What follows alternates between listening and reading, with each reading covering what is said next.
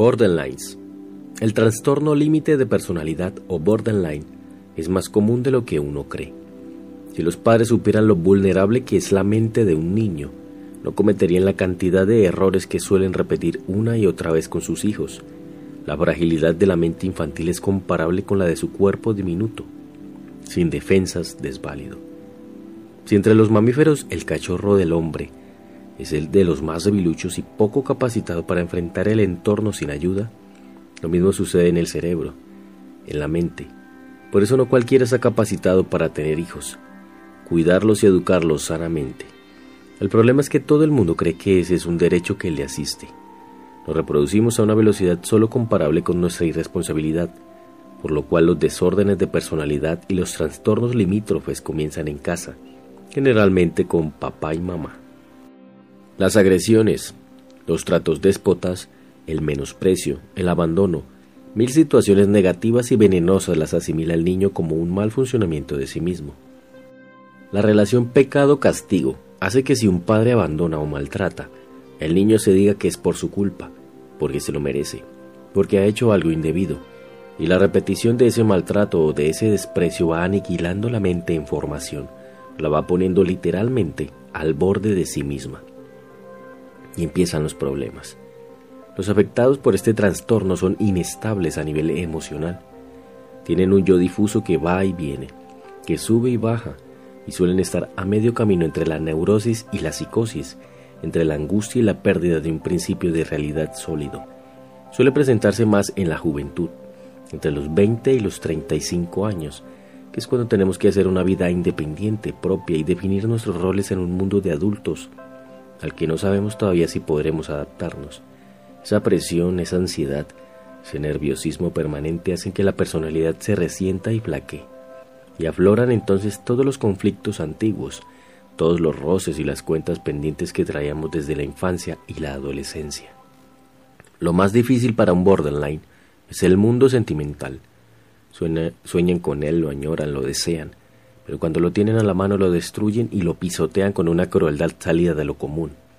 No puede recibir y dar afecto en forma reposada, tranquila, constructiva, porque su educación sentimental justamente es la contraria.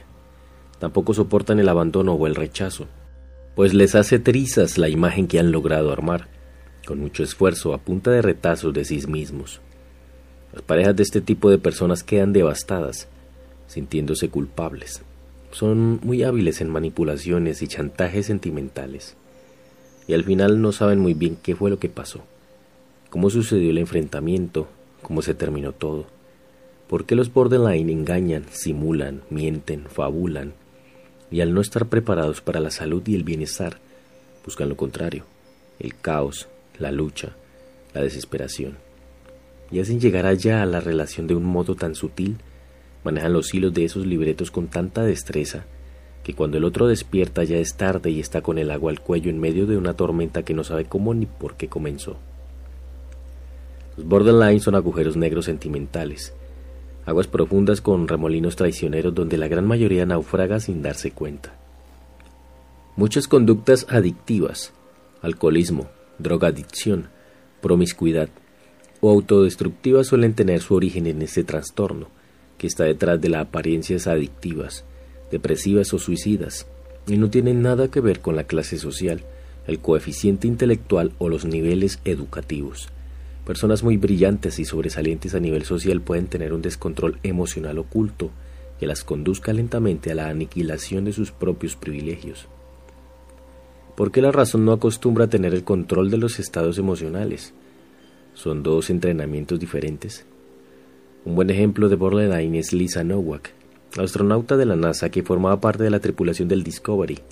Su carrera no podía ser más exitosa, sin embargo mantenía un triángulo amoroso con uno de sus compañeros hasta que al final no pudo más. Su autoestima tocó fondo, perdió el control y estalló. Manejó desde Houston, Texas, hasta el aeropuerto internacional de Florida. Llevaba en el carro una pistola de aire comprimido, un cuchillo, un atomizador de gas pimienta, guantes y bolsas plásticas. Se disfrazó y esperó en el parqueadero a su rival, Colin Shipman, a la que atacó brutalmente. Según parece, la idea era secuestrarla, torturarla y hacerla pagar por su angustia y esa baja autoestima que estaba sintiendo debido a la negativa del amante a continuar la relación con ella. Lo que destroza a Lisa no es la envidia sentimental o los celos, que es la imagen de sí misma.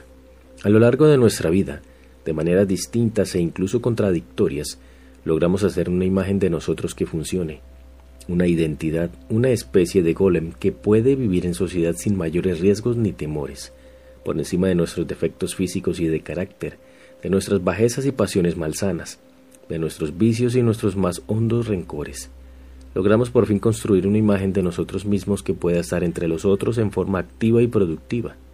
Y cuando llega alguien y hace añicos esa imagen, preferimos matarlo antes que empezar a reunir los pedazos y rehacer nuestra figura.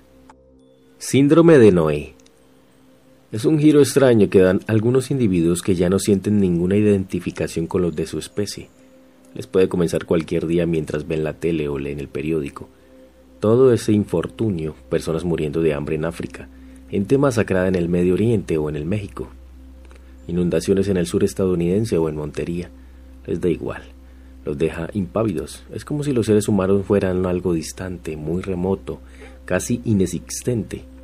Y entonces viene el giro, se identifican con las otras especies, con los animales, con los perros, con los gatos, con los pájaros. Sienten la necesidad imperiosa de acercarse a esas especies y vivir con ellas, compartir con ellas, estar a su lado. El síndrome de Noé está relacionado como el síndrome de Diógenes, con la soledad, con ese silencio gris que se va devorando la vida de ciertas personas poco a poco, hasta dejarlas incomunicadas por completo y viviendo en un país muy remoto a donde no llega nadie. En consecuencia, esa gente empieza a recoger todo tipo de animales y comparte con ellos de noche y de día. Son aquellos abuelos que tienen 20 gatos o que adoptaron 15 perros amen de varias tortugas, canarios, loros, pollos, hámsteres o caballos. Lo cierto es que no les interesa la humanidad para nada y deciden convivir con sus animales, comer con ellos y dormir a su lado. Lo trágico es que curiosamente esos animales adoptados viven mal, enfermos, llagados, con parásitos, y la persona no se da cuenta de ello. Cree que los cuida bien y no es así. En realidad, los maltrata sin querer. Por eso, tarde o temprano, los vecinos alertan a las autoridades y la persona debe ingresar en un tratamiento psiquiátrico. No es amor por los animales, sino un trastorno emocional, un padecimiento más de la soledad de nuestro tiempo. Mutismo selectivo. Lo descubrí por pura casualidad en un colegio al que fui a dar una charla sobre mis libros. Durante la hora del almuerzo, a mi lado había una niña que jugaba con tres amiguitas. No miraba a las demás personas, ni siquiera se dio cuenta de que yo estaba junto a ella. Me explicaron que únicamente hablaba con esas tres niñas, con nadie más. No conversaba con los maestros, no compartía con sus otros compañeros, no le dirigía la palabra al chofer del bus ni al personal administrativo del colegio. Para ella solo existían sus tres amigas. No está muy claro cuál es el origen de este trastorno ni cómo funciona. Suelen ser niños inteligentes e incluso brillantes, cuyas facultades para el aprendizaje están muchas veces por encima del promedio. En la mayoría de los tratamientos se enfrenta el asunto como un problema de comunicación que no tiene que ver con el autismo ni con la esquizofrenia, pero que sí puede esconder algún tipo de trastorno psicótico. Los terapeutas intentan que más tarde el niño o el adolescente no vaya a sufrir de fobia social o de lo que se llama timidez amorosa. Esto es inconvenientes para relacionarse con el plano afectivo sexual. Lo curioso es que pensé en esa niña durante días enteros. Nunca la recuerdo como una paciente o como alguien con problemas. Todo lo contrario, me tomé su caso como un ejemplo, como una lección. Mutismo selectivo, qué bello. Deberíamos practicarlo más a menudo y recordar cuanto puedas el poema de Cavafis. Y si no puedes hacer tu vida como la quieres, en esto esfuérzate al menos cuanto puedas. No la envilezcas en el contacto excesivo con la gente en demasiados trajines y conversaciones. No la envilezcas llevándola, trayéndola a menudo y exponiéndola a la torpeza cotidiana de las compañías y las relaciones, hasta que llegue a ser pesada como una extraña. La melancolía. Me refiero al cuadro de Gauguin, que tiene también un segundo título, El silencio. Una muchacha está sentada con las piernas cruzadas en el piso de su cabaña y contempla el vacío que hay frente a sí. No hay mejor definición de melancolía que esta. Un vacío que está a nuestro alrededor. Hemos tenido que doblegarnos como animales para poder comportarnos como humanos, y en ese largo camino se ha domado muchas pulsiones bestiales en aras de poder construir una civilización. Hemos intelectualizado nuestros pánicos, nuestros sinsabores, nuestros más oscuros deseos. Hemos construido religiones con sus paraísos y sus infiernos, que nos ayudan de alguna manera a soportar el pánico a la muerte, a la intrascendencia, a la futilidad de nuestro paso por el mundo. No obstante, hay momentos en los cuales se nos revela la verdad. No había nada antes del nacimiento, no habrá nada después de la muerte, no hay nada ahora adentro ni afuera de nosotros. Y la contemplación directa, cara a cara, de ese vacío, nos deja demolidos en el piso, con la mirada suspendida y la respiración entrecortada. Y pasmados, entendemos, somos solo eso, fugacidad e impermanencia. Alonso Quijano Cuando era niño y estuve tan enfermo en el hospital, la lectura me salvó la vida. Me enseñó que la realidad es múltiple, diversa, laberíntica, móvil, fluctuante. Eso fue maravilloso por un lado, pero muy tormentoso por otro. Me convirtió en un joven distinto, aislado, que no encajaba muy bien en las lógicas grupales. En ese entonces, por fortuna, no estaba tan de moda llevar a los niños al psicólogo, porque de lo contrario me habrían medicado y me habrían tratado como un psicótico o a un borderline. Y no, era ya un escritor sin saberlo, un narrador, un joven que más adelante tendría que encarnar a los múltiples personajes que lo habitaban. En consecuencia, desde mis años universitarios guardo una extraña fascinación por los trastornos mentales. Por eso los estudio, y procuro enterarme de nuevas interpretaciones. La pregunta terrible que hay detrás de esto es ¿por qué en nuestra educación la creatividad está tan cerca de la enfermedad mental? ¿Por qué los artistas son vistos como individuos sospechosos, extravagantes, delirantes? ¿Por qué nuestra educación privilegia el pensamiento racional, las matemáticas, la física y la química, y no puede tolerar la creatividad, la imaginación, el desdoblamiento de lo real? ¿Por qué hay tanta censura y tanta vigilancia sobre la fantasía? ¿Por qué la educación no es capaz de soñar, de inventar, de fabular? Recuerdo que cuando llegué a España, tomé una clase sobre el Quijote con un especialista, un profesor que se había gastado la vida entera leyendo y pensando esta magnífica novela. Y el primer día nos dijo, con la mano levantada y señalándonos con el dedo, jamás vayan a cometer el error de decir que Don Quijote está loco. Nunca. Alonso Quijano transforma lo real mediante un ejercicio de su voluntad esa capacidad la tenemos todos al nacer. Pero luego se encargan de aplanarnos, de achatarnos, de amputarnos, y a ese procedimiento lo llaman cultura. Allá ustedes si quieren volverse vigilantes y jueces de lo real, pero en esta clase procuren abstenerse de esas tendencias polisivas. Cada vez que veo a los niños jugar en un parque o en el patio de un colegio y decir que son vaqueros, astronautas o pilotos, recuerdo esa clase con afecto si decimos que Don Quijote está loco, entonces los niños están locos y tenemos que meterlos a todos en instituciones mentales. Y los pintores, los escultores, los bailarines, los poetas, los músicos, los aventureros, los místicos y tantos otros deberían recluirlos en clínicas psiquiátricas y medicarlos de por vida. Quizás haya una posibilidad que no hemos estudiado, valorar más el recreo y no la clase. Por eso me retiré de la docencia porque no quería calificar, exigir, castigar, imponer, regañar. Cada vez me parecía más al cura y al barbero de la novela, y menos a Don Quijote. Me aburrí de eso, además de que corría el peligro de un día perseguirme a mí mismo o de volverme un crítico literario. Preferí la calle, los parques, patear latas vacías con las manos entre los bolsillos, no tener plata, perder el tiempo, escribir.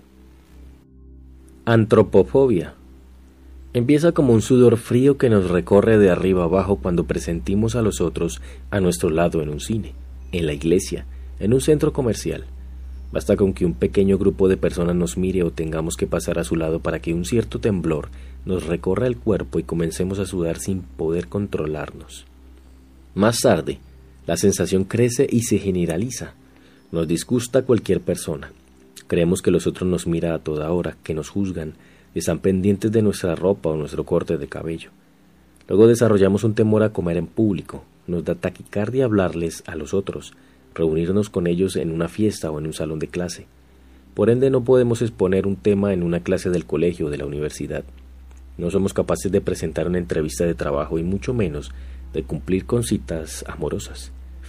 Los otros nos disgustan, les tememos, nos acechan. No somos bellos, no nos vestimos bien, estamos muy gordos o muy delgados.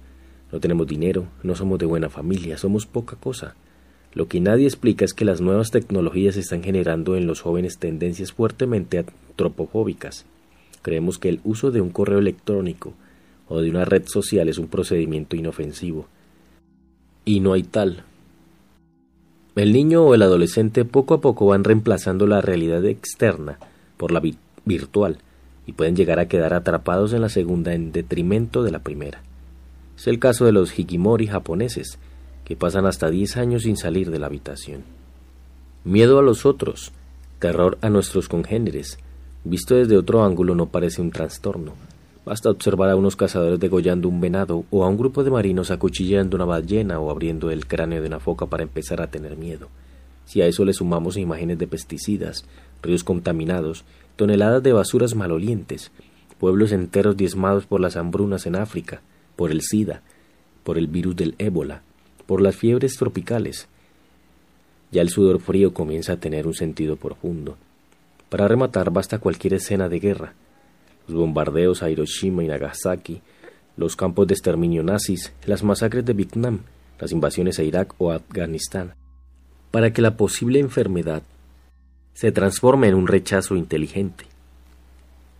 Por ello, una pequeña dosis de antropofobia es un acto de lucidez. La mentalidad gregaria, obediente, de rebaño, siempre será sospechosa. Quien respeta en exceso las reglas de la manada descubre tardíamente una verdad que le puede costar la vida, que estamos rodeados de bestias y caníbales de nuestra propia especie.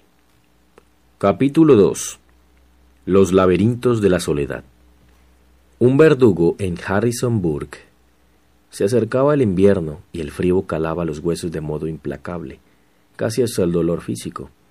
Yo había llegado a ese remoto pueblo de Virginia en calidad de profesor de español y literatura.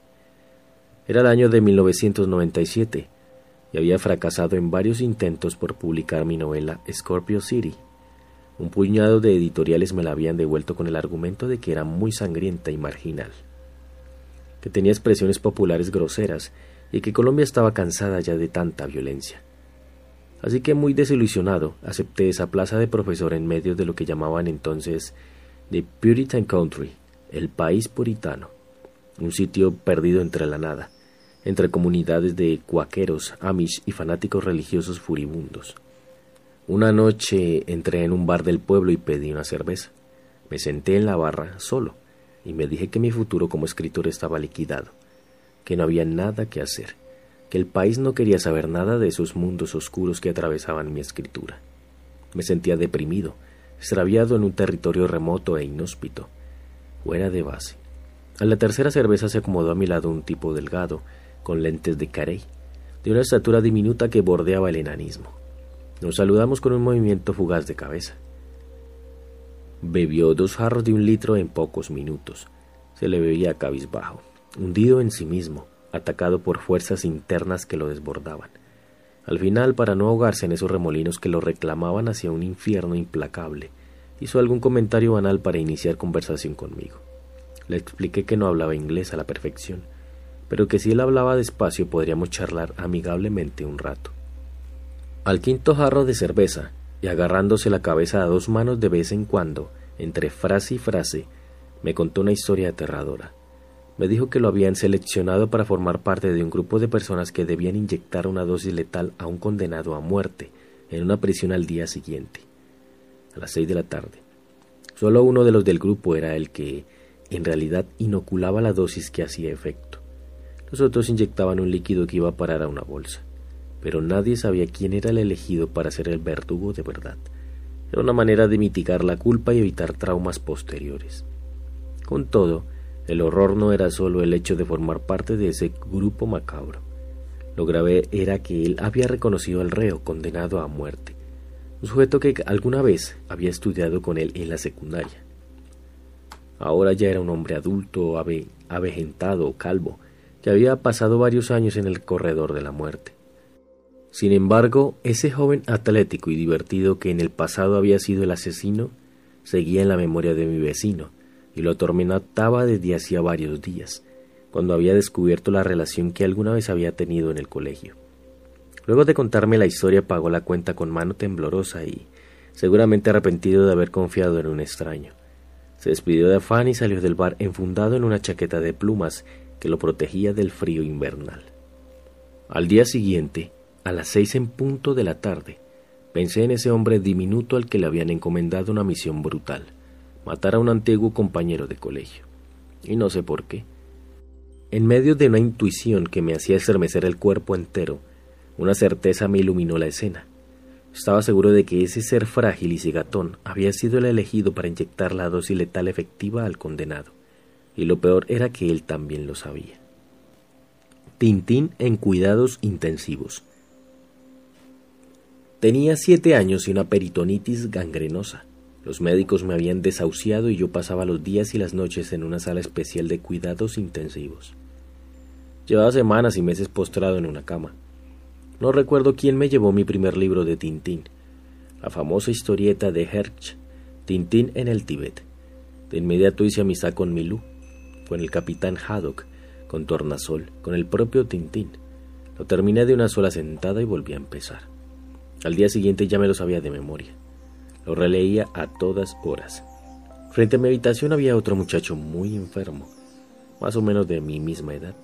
Una noche que nos encontrábamos solos únicamente con las enfermeras, nos vimos de lejos y nos saludamos. Estaba amarillo, muy delgado y con los ojos hundidos. No quiero imaginarme cómo me vio él a mí.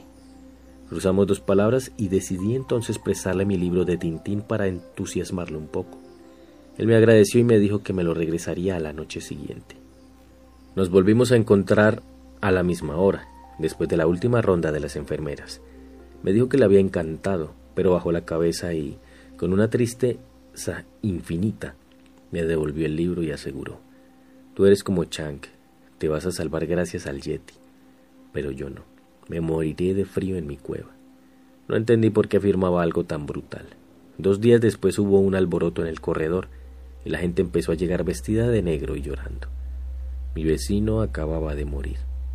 A la mañana siguiente, una enfermera me entregó un regalo que me había dejado el joven, una bufanda. Entendí enseguida la bufanda de Chang que encuentra Tintín en medio de la nieve. Durante meses la usé de día y de noche como un amuleto contra la muerte. Y en efecto, como en el libro, me salvé. El repartidor de basura. Vivía en un pueblo gringo donde todo a mi alrededor era impecable, limpio, pulcro, sin mácula. Parados bien cortados, fuentes cristalinas, calles sin basura, no había vendedores ambulantes, ni mendigos, ni músicos callejeros, ni ventas de empanadas, ni contaminación ambiental. Era un lugar atiborrado de iglesias, y la gente se la pasaba en misas y cultos de la mañana a la noche. En la universidad donde daba clase me habían advertido que no podía mirar fijamente ningún lugar del cuerpo de mis estudiantes por más de diez segundos, porque corría el riesgo de una demanda por acoso sexual. Si quería comprar unas cervezas, Tenía que mostrar mi pasaporte y anotar mi nombre en la tienda. Poco a poco esa asepsia enfermiza empezó a asfixiarme. No había rastros de humanidad por ninguna parte. Entonces, de la manera más irresponsable y a sabiendas de que estaba cometiendo un disparate que me podía costar incluso una detención, comencé a llenar mi maletín de profesor de cáscaras de plátano, de paquetes de papas fritas, de sobras de comida, de papel higiénico usado. Y en las horas de la noche, Procurando no ser observado, salí a darme una vuelta y repartir mi basura en los jardines de los vecinos, en los andenes, en la calle, en el parque cercano. No recuerdo unas caminatas más saludables. Me sentía feliz, dichoso, sonreía todo el tiempo y lo mejor. Regresaba a casa descansado como nuevo, como si me hubiera quitado un enorme peso de encima. 5 de la mañana. Me acababan de comunicar oficialmente en el lobby de un hotel en Barcelona que yo era el ganador del premio 6 Barral ese año. No me pude alegrar. La noticia me conmovió y no fui capaz de celebrar. Tuve que excusarme, pedí unos minutos y subí a mi habitación a recuperarme. Todo había sido tan difícil, el camino había sido tan harto, tan cruel, que me dije, no puede ser, si a mí siempre las cosas me salen mal. Recordé que pocos meses atrás En la ruina total y después de haber llevado una dieta estricta porque no tenía dinero para ciertos alimentos, había acudido a mi padre en busca de un préstamo. El viejo, siempre tan estricto y duro cuando se trataba de estos temas, me sermoneó y me dijo que eso me pasaba por andar jugando al artista. ¿Jugando al artista? El insulto no podía ser más devastador. Me lo tragué sin decir nada. Y ahora varios meses después y con la seguridad de que tenía un premio internacional en el bolsillo, recordé la ofensa y sentí la necesidad del desquite. Era mediodía en Barcelona y las cinco de la mañana en Bogotá. Sabía que él siempre se despertaba temprano y se preparaba un café. Lo llamé, nos saludamos con el cariño acostumbrado. Entonces solté mi venganza con la voz mesurada y tranquila. Acabo de ganar un premio muy importante, viejo. Ya te enterarás por los periódicos. Solo quería decirte que no estoy jugando al artista. Yo soy un artista, te guste o no. Y le tiré el teléfono enfurecido. A los pocos meses enfermó de cáncer y moriría entre dolores atroces. Siempre quise pedirle perdón por tanta inmadurez, por tanto infantilismo, pero no tuve ocasión, y me quedé con la culpa atragantada. Pinocho Tenía cinco años cuando mi padre me llevó a ver mi primera película, Pinocho. Era un matinal y otros padres iban también con sus hijos cogidos de la mano. Compramos gaseosa y maíz pira y entramos a buscar asiento. La pantalla me pareció enorme, como diseñada por gigantes. Apenas empezó la película me quedé estupefacto. Ingresé en ese nuevo mundo sin pensar en nada, ido transportado por completo a la vida de ese muñeco de manera con el que me identifiqué desde los primeros minutos. Cuando Gipetto y Pinocho los devoró una ballena, comencé a llorar, padre e hijo solos en el estómago del monstruo, luchando contra la adversidad, tragados por ese animal descomunal, mirando a ver cómo hacían para salvarse. Me pareció muy triste y me secaba las lágrimas con el borde de mi chaqueta infantil. Supongo que mi padre me miraba de reojo y sonreía. Al fin Gipetto y Pinocho lograron hacer fuego y escaparon de esa situación desesperada. Yo elevé los brazos y grité de alegría. No me importaban los demás espectadores. En el año 2003, mi viejo agonizaba de un cáncer terminal. Una noche, no sé por qué, decidí conseguir Pinocho y volver a verla. Y de nuevo, cuando los dos están en el vientre de la ballena, me eché a llorar. Solo que esta vez sabía que el único que sobreviviría sería yo, el muñeco de madera mentiroso que prefiere escaparse con sus amigos antes que ir a la escuela. Yo no ocupo mucho espacio. Hace varios años visité una sede del Instituto Colombiano de Bienestar Familiar. Quería escribir una columna sobre el tema. Hablé con los trabajadores de distintas disciplinas que estaban a cargo. Conocí a algunos de los niños. Me enteré de los problemas más comunes y después de una hora y media de investigación y varias páginas de notas en mi libreta, me despedí. Entonces una de las psicólogas me dijo que un niño quería hablar dos minutos conmigo antes de que me fuera. Acepté con cierta curiosidad, y a los pocos minutos llegó un enano de seis o siete años de edad, rubio de ojo color miel. Me dio la mano y se presentó como Felipe. Nos dejaron a solas. Me conmovió ver a ese chiquito parado frente a mí cogiendo valor para hablarme. No titubeó y fue al grano enseguida, aprovechando el poco tiempo que tenía. Mira, Mario, empezó diciendo mientras se apretaba las manos con nerviosismo. Yo soy un buen estudiante Puedes preguntar aquí si quieres. Siempre saco buenas notas. Tengo dos mudas de ropa y dos pares de zapatos, siempre muy limpios. No como mucho porque soy flaco y chiquito. Y no puedo dormir donde sea. No ocupo mucho espacio. Si no tienes un cuarto disponible, me las arreglo en un sofá con una cobija y ya está. Salgo barato. No voy a hacer una molestia para ti, te lo juro. Solo te quería pedir por favor que me lleves contigo y que no me dejes aquí. Se me hizo un nudo en la garganta. Le expliqué de la mejor manera que pude que vivía solo, que viajaba varias veces al año y que no iba a permitir que una persona como yo, sin horarios fijos y a la deriva, adoptara a un niño. Recuerdo que buscaba las palabras más amables para justificarme, y le di un abrazo y salí deshecho a la calle. Aún hoy, tantos años después, llevo a Felipe intacto en mi memoria, y a veces caminando por ahí con las manos entre los bolsillos, Siento un remordimiento atroz cuando recuerdo sus palabras. Qué bajeza, no deja uno de sorprenderse de lo ruin que es. La estepa. Una noche, después de una discusión con mi madre, empaqué dos mudas de ropa, mis libros, una grabadora destartalada, y me fui de mi casa para siempre. Tenía 19 años recién cumplidos. Vivía en un buen barrio del norte de la ciudad y tenía todos los privilegios de una clase media ilustrada. Hasta ese entonces había cumplido con las expectativas de mis padres y familiares cercanos. Era un gran estudiante, un buen atleta, un muchacho al que nunca le habían gustado el alcohol ni el cigarrillo. Sin embargo, en el fondo de mí existía una rebeldía que me había traído varios problemas. Era siempre el joven indisciplinado que no aceptaba las normas, el que se metía en problemas y llegaba a veces a altas horas de la noche con la cara rota. Por eso me había expulsado del colegio cuando ya estaba a punto de graduarme. El problema era que ahora, caminando con una maleta por las calles del centro de Bogotá en busca de una pieza barata, ese temperamento indómito me había conducido a una aventura de la que no estaba seguro si iba a salir bien librado.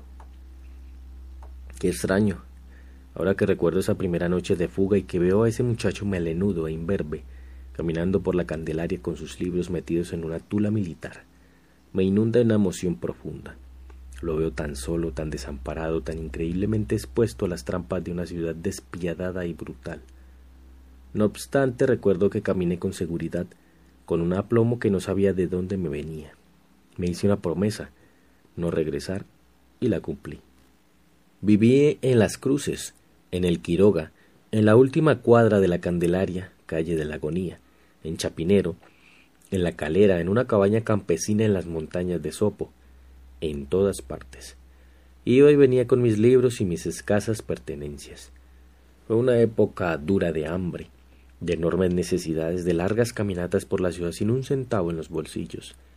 Pero algo en mí se me endureció, se templó, se fortaleció para siempre. Hay artistas que fluyen bien acatando las reglas sociales, que se sienten a gusto respetando los patrones establecidos y que, construyen grandes obras en medio de ambientes hogareños e hijos amorosos. Sus revoluciones y aventuras se dan en el arte, allá, al otro lado del cuadro de la página escrita. Muy bien, respetable, ni más faltaba.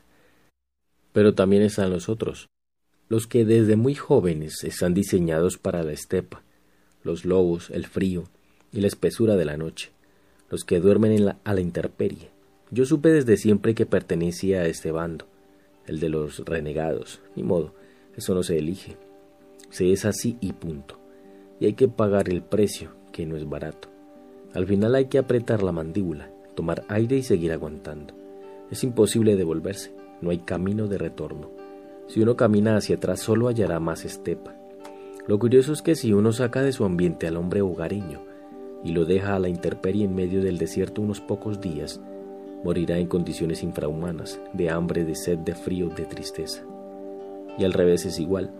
Si uno le otorga al hombre salvaje un trabajo estable, una esposa fiel y unos niños dulces y cariñosos, cualquier noche a escondidas escapará al sótano o al garaje y se colgará de una viga, o se pegará un tiro mientras los demás duermen apaciblemente.